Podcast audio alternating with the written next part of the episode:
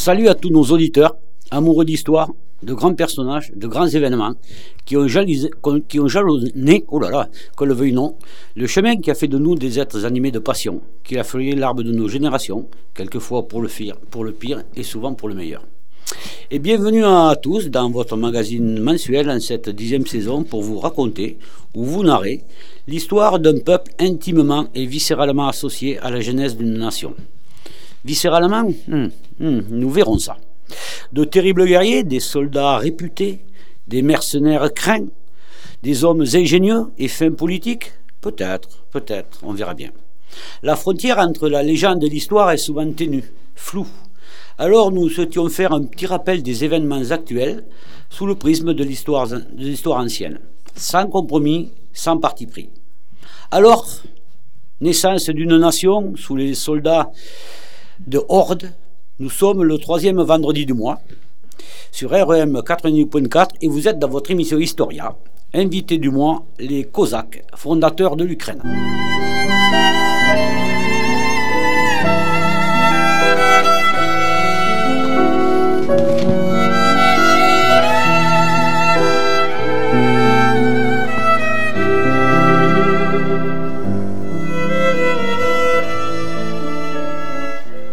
Et tout d'abord, écoutez cette parole d'un hymne national.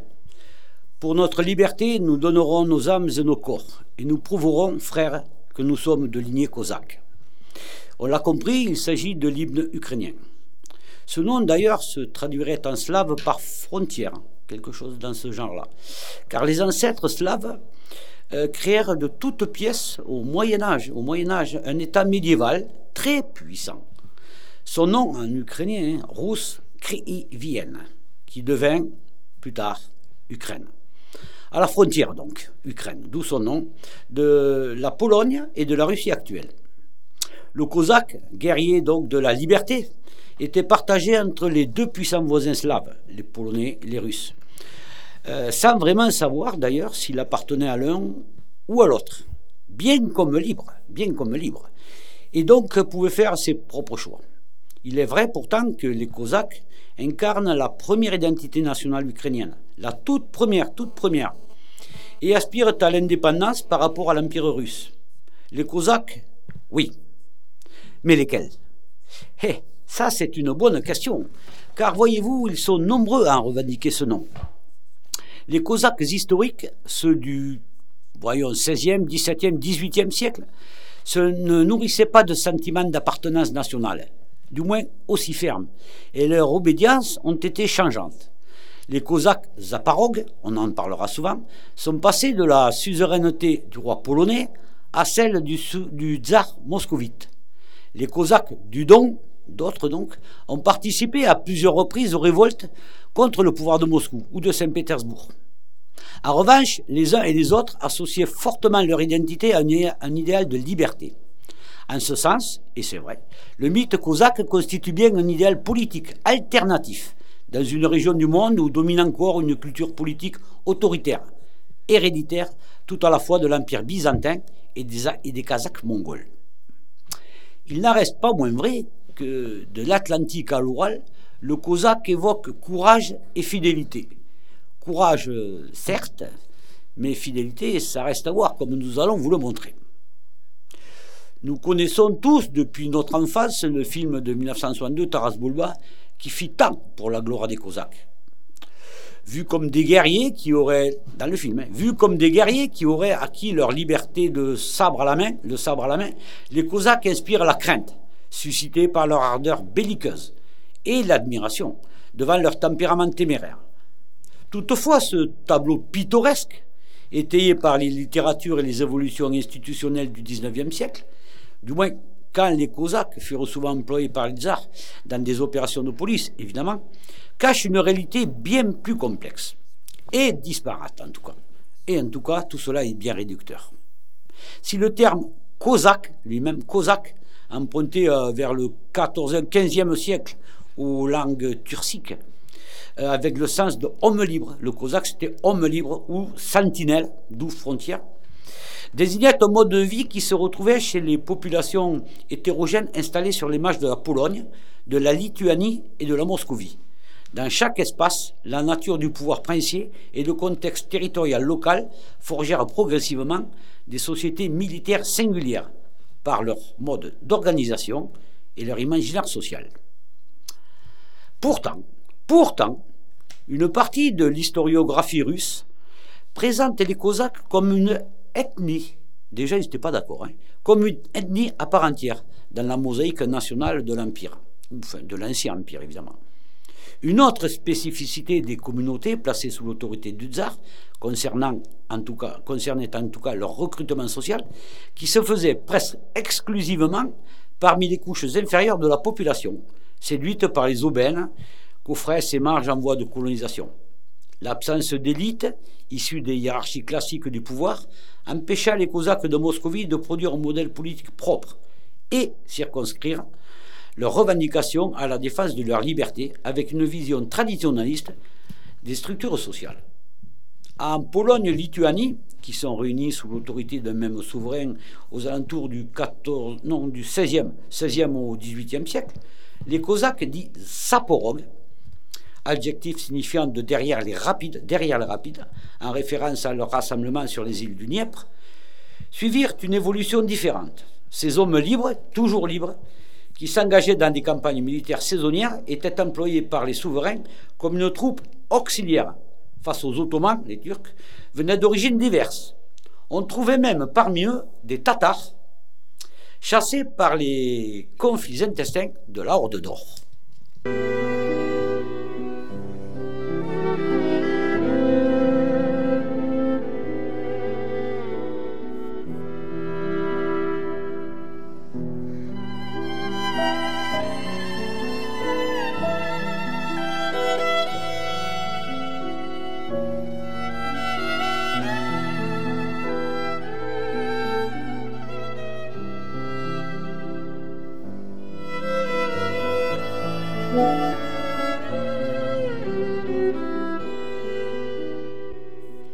Cependant, le renforcement du servage au cours du XVIe siècle entraînant une croissance massive dans le rang des paysans rutaines. Afin d'échapper à la pression seigneuriale, mais également par les petits propriétaires terriens, qui, à la suite de révision des statuts menée par le pouvoir polono-lituanien, toujours lui, n'avaient pas réussi à s'agréger à la noblesse, toujours pas noble. Ce phénomène s'accéléra encore davantage après l'union de Lublin, en 1569 et le transfert de l'actuelle Ukraine, du Grand-Duché de Lituanie, pardon, au Royaume de Pologne. Bien, là, on sait maintenant qu'ils sont rattachés. Les aporogues apparurent précocement et explicitement comme un produit de la communauté ruthène, qui restait largement majoritaire dans les régions occidentales de la Pologne et de la Lituanie. Au fin fond. De même, sous l'influence de leurs officiers, ils façonnèrent progressivement une rhétorique politique qui insistaient moins sur leur singularité que sur leur volonté de participer aux hiérarchies sociales en place, se qualifiant notamment, un peu comme chez nous, de chevaliers, afin de souligner leur proximité avec la noblesse. Nous avions les mêmes, les mêmes chevaliers. Dans la vision populaire, ils devinrent à la fois l'un des symboles de la culture ukrainienne et des héros romantiques, défenseurs inconditionnels de la liberté face aux ambitions des États voisins. L'indépendance de l'Ukraine en 1991 s'accompagna, euh, tout comme en Russie d'ailleurs, hein, c'était la même chose, la même époque, d'une renaissance de l'héritage cosaque, avec la création d'organisations associatives destinées à promouvoir les anciennes traditions zaporogues. Toutefois, il faut le noter, au-delà de ces structures plus ou moins institutionnalisées, le mythe des Cosaques s'inscrit profondément dans la culture politique à l'échelle du pays y compris dans les régions occidentales, moins marquées par leur présence. Cette figure historique apparaît aussi explicitement dans l'hymne, sur les grandes armoiries, nationales ou dans les attributs, la fameuse masse d'armes des Hetman, portée par les présidents au moment de leur investiture.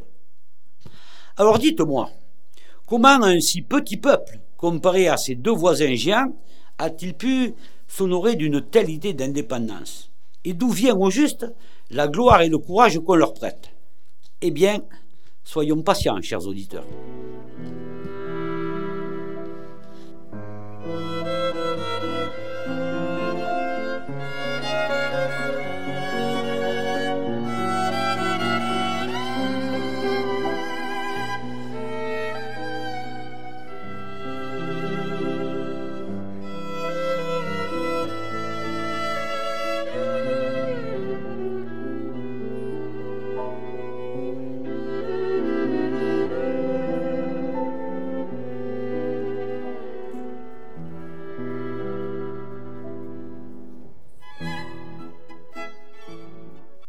Ah, les Cosaques, ces guerriers de la liberté. Nous commençons à entendre parler d'eux vers le XVe siècle, dans les 1430-40 par là. Plutôt euh, vers la fin d'ailleurs, puisque euh, vers la ville de Tcherkozy, alors c'est difficile le nom, hein, Tcherkozy, lieu habituel de, ralliement. Peu après, vers 1530-35, on aperçoit une organisation militaire avec ses propres chefs. Vraiment organisée, vraiment. Hein. Et il faut attendre quelques décennies pour réellement parler de société cosaque structurée. Vraiment, hein. cosaque structurée, avec des rassemblements fréquents sur les bords du Dniepr, dans les environs de Saporidja, comme aujourd'hui, connu aujourd'hui en tout cas pour sa centrale nucléaire, convoitée par les Russes. C'est très actuel tout ça, évidemment. En 1556, quelques années plus tard, le prince Ruten Dimitro Vernevetsky, c'est difficile, hein, capitaine donc des villes de Terkassi et de Kanif, coordonne la construction euh, d'un nouveau château sur l'île de Kortitsia, qui n'est pas directement destiné aux Cosaques, mais qui sert en fait à renforcer leur position dans la région. Une base de repli, quoi, ou de défense. Avec la destruction de ce dernier par les armées ottomanes en 1557, il faut attendre les années 70, une vingtaine d'années plus tard, pour que les Saporogues établissent sur une île voisine leur propre fortin. On en entendra souvent parler. Ce fortin, ils appellent ça la Stitch, devenu progressivement leur capitale informelle. La Stitch, rappelez-vous de ça. La reconnaissance de la liberté personnelle et l'octroi par le roi de certains privilèges, en échange du service militaire, rendent le statut cosaque de plus en plus attrayant. Et eh oui, oui, oui. Le nombre de fugitifs vers la Stitch, justement, connaît une croissance continue qui incite le roi de Pologne à réguler le phénomène. En 1572, euh, Sigismond II Auguste crée le premier registre cosaque, fixé environ, hein, à 300 personnes, un étalier d'eux si vous préférez, avec sa structure militaire propre. Cette liste doit établir une troupe permanente, rémunérée par les monarchies et par la monarchie, bien sûr, et dotée de privilèges juridiques et fiscaux. Malgré les élargissements successifs du registre, le nombre total de Cosaques, ne cesse de croître, dépassant largement la liste royale. Il y en avait de plus en plus. La situation devient plus ambiguë au moment des grandes campagnes militaires, quand le pouvoir n'hésite pas à renforcer les effectifs de l'armée avec les Cosaques non enregistrés. Ils prenaient ce qui se passait et plus il y en avait, et mieux c'était. Tant pis s'ils n'étaient pas enregistrés. Par exemple, en 1617, la taille du contingent enregistré avait été portée à 1000 individus. Vous voyez, on est passé de 500 à 1000 individus. La campagne de l'année suivante contre les, moscovites mobilise près de 20 000 zaporogues dans, un statut très particulier puisqu'ils n'en avaient pas. Le registre forme donc une sorte d'élite cosaque, vraiment l'élite cosaque. Mais c'est également à l'origine de nombreuses tensions entre ceux qui figurent sur la liste et les cosaques du rang, les simples cosaques, jaloux des privilèges des premiers. Ben oui, quand tu n'as pas de statut. La seconde moitié du XVIe siècle conduit à une institutionnalisation des structures militaires de la Stitch, avec une assemblée, un chef militaire, celui qu'on appellera tout au long de ces numéros Letman, et des officiers élus. Mais les tensions entre soldats sont toujours vives, toujours vives. Et après la défaite de Nala Veshko, infligée par les troupes royales, et jusqu'aux années 1610, les Cosaques se gardent d'intervenir dans les tensions religieuses entre les opposants et les partisans de l'Union.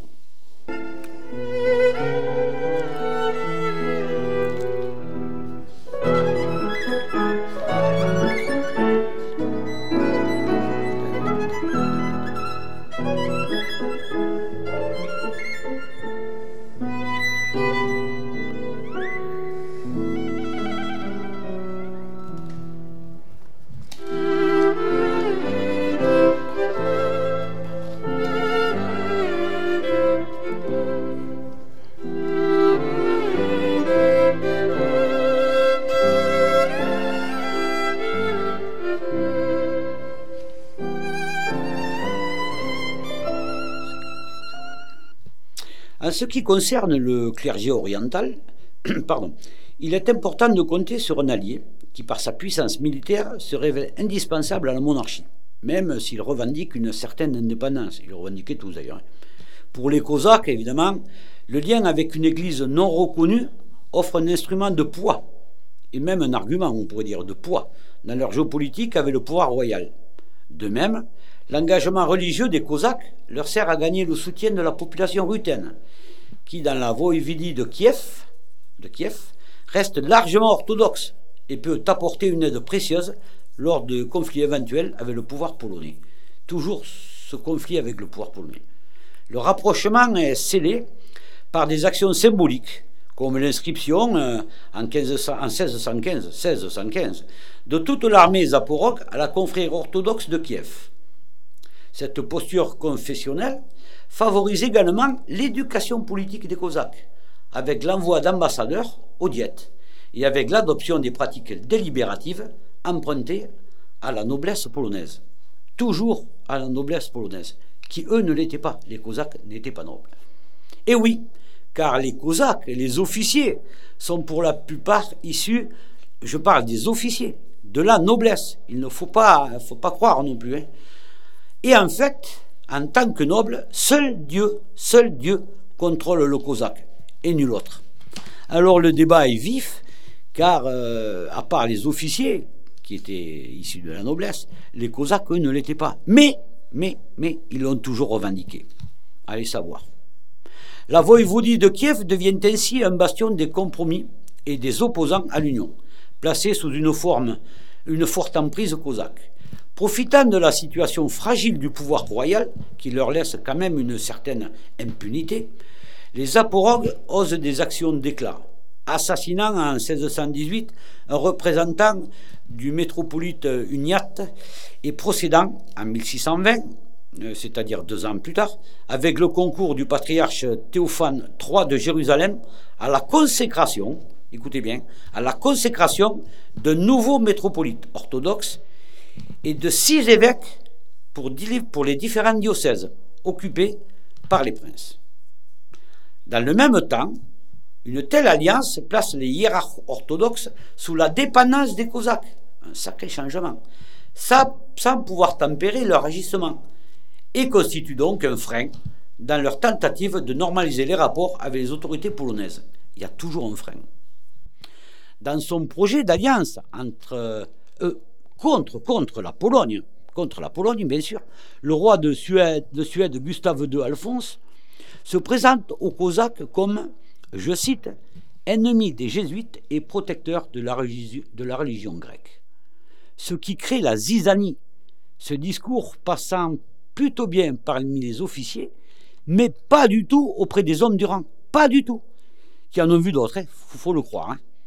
Ces divisions aboutissent donc à une paix de compromis, de compromis, qui élargit le nombre de Cosaques enregistrés à 8000 vous vous rappelez qu'ils étaient passés de 500 à 1000, de 1000 à 1500.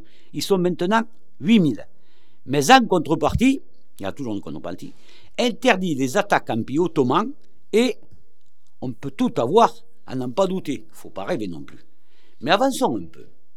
En 1635, les, les Polonais construisent une nouvelle forteresse près des rapides de Kodaku.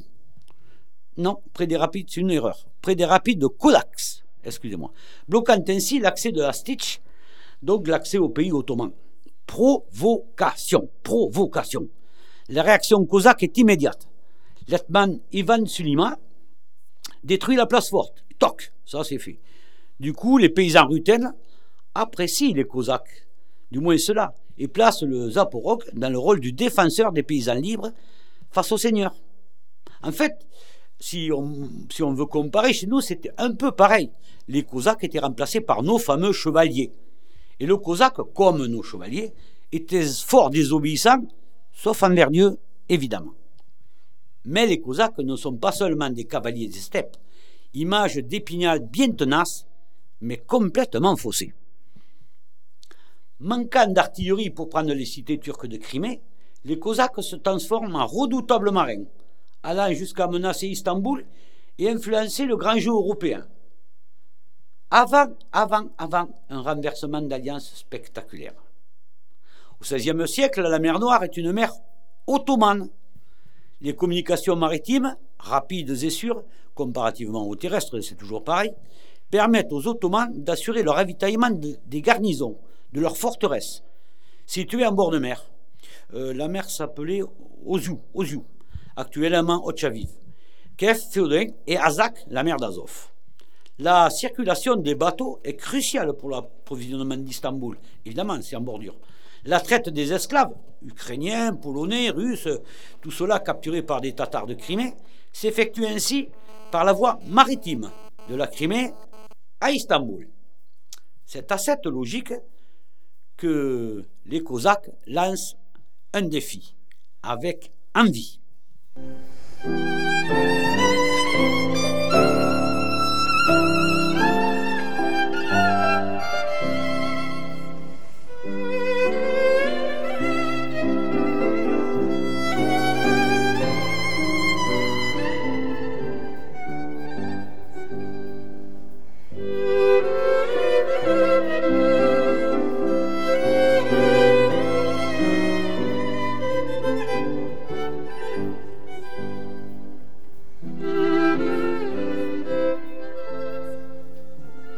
XVIe siècle, ces derniers sont encore souvent des fantassins, dont les arquebuses se, heurtent aux forteresses ottomanes. Ils étaient forts, les ottomanes, de ce côté-là. Hein.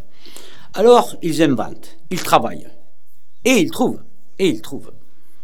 Les Cosaques bâtissent des bateaux d'environ 60 pieds de long, de 10 ou 12 pieds de large et profond de 12 pieds.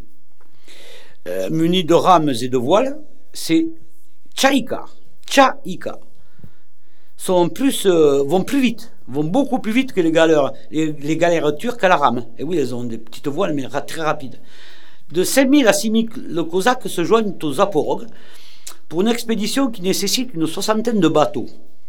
Les Cosaques descendent le Dniepr en essayant de ne pas se faire repérer par les vigiles ottomanes. D'abord, ils traversent euh, la côte jusqu'à l'embouchure du Danube, puis, après avoir réussi à traverser la mer Noire, ils attaquent l'Anatolie. L'Anatolie. Les sacs des villes de Sinope et de Trébizonde sont les plus remarquables. Ce qui ne fait que renforcer leur réputation de guerriers intraitables. Ce qui n'est qu'à moitié vrai, d'ailleurs. Nous allons vous dire pourquoi. Partout où ils interviennent, les Cosaques libèrent des esclaves, slaves, donc qui ne sont pas si intraitables que ça, dont certains rejoignent leur rang. Ou soit encore dans les guerres, c'était souvent à l'époque. Face à ces raids, les Ottomans rencontrent les pires difficultés. Même l'envoi d'une armée censée raser les fortifications improvisées des Cosaques et Zaporog ne parvient pas à mettre fin aux activités guerrières. Cette communauté est très, très mobile. Bien sûr, en haute mer, s'ils venaient à être confrontés à un bâtiment ottoman turc muni de canons, les Cosaques seraient perdus, ce serait une totale faillite. Mais peut-on parler, comme disent les historiens, de guerre du Bosphore? Qui, en bloquant une partie des forces ottomanes, influence les autres théâtres de la guerre navale, et peut-être même chez nous. Peut-être, peut-être. Mais pas sûr, mais pas sûr.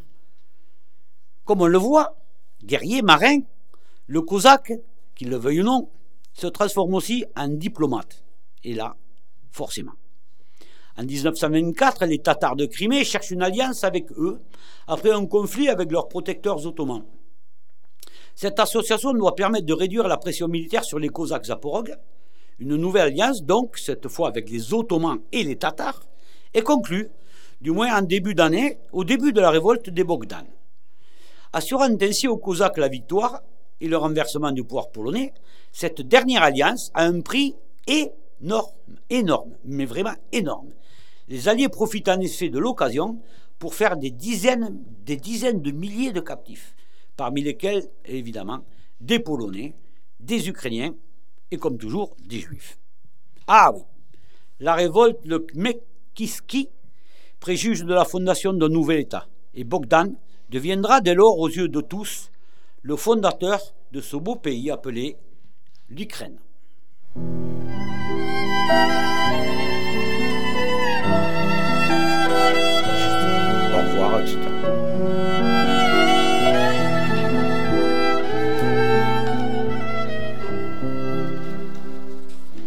Et oui, de ce beau pays appelé l'Ukraine. Sauf que, sauf que l'émission d'Historia se termine avec euh, regret, chers auditeurs. Et maintenant que vous savez un peu comment aimer ce beau pays d'Ukraine, je ne peux hélas vous dire ce qu'il deviendra. Comme à tous, je vous souhaite une bonne semaine, un bon mois. Merci à Mathieu et à Thibault. Ce numéro d'Historia s'achève et nous espérons vous avoir informé ou du moins intéressé. Alors rendez-vous le mois prochain, troisième vendredi, sur REM 90.4 FM, avec la suite et la fin de ces guerriers, les Cosaques, perdus on ne sait où, mais retrouvés. Rendez-vous même lieu, même heure. Bonsoir.